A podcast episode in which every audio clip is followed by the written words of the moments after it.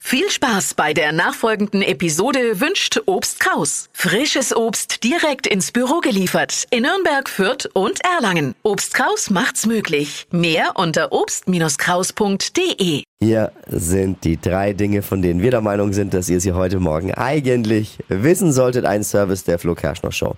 Der Bundestag wird am Freitag über eine teilweise Legalisierung von Cannabis abstimmen. Ja. Völlig zufällig findet übrigens schon im Bundestag heute ein Ausflug nach Amsterdam statt.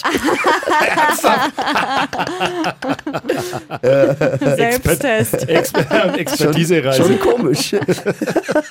also damit soll dann auch der Anbau zu Hause legal werden. In Zukunft reißen sich also die Nachbarn darum, wenn sie bei mir Pflanzen gießen dürfen. Beyoncé schreibt Musikgeschichte, denn sie ist gleichzeitig die Nummer 1 der Country Charts und die Nummer 1 der R&B Charts. Oh. Es Krass. ist so schräg, als würde Heino Songs von Rammstein singen und zehn nackte Friseusen. Jetzt passt auf, in Japan, da stirbt dieses Jahr eine 1000 Jahre alte Tradition aus. Nee. Das Fest der nackten Männer. Was?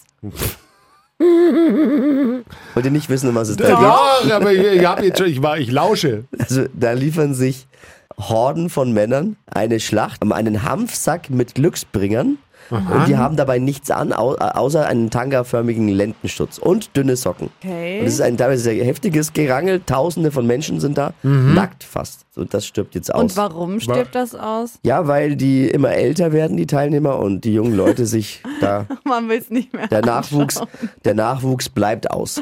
Oh, ja, verstehe ich irgendwie. Aber das gab es doch auch schon im Fernsehen, wo äh, Horden von Asiaten halbnackt um Dinge kämpfen. Das war doch dieses Takeshis Castle, oder? Ich glaube, da gab es ein paar Klamotten mehr. Ich sage ja immer, ne, die Jugend von heute weiß nicht mehr, wie man richtig feiert. Für mich klingt das nach komm. einer großartigen Party. Das waren sie, die drei Dinge, von denen wir der Meinung sind, dass ihr sie heute Morgen eigentlich wissen müsstet. Ein Service der Flo Kerschner Show.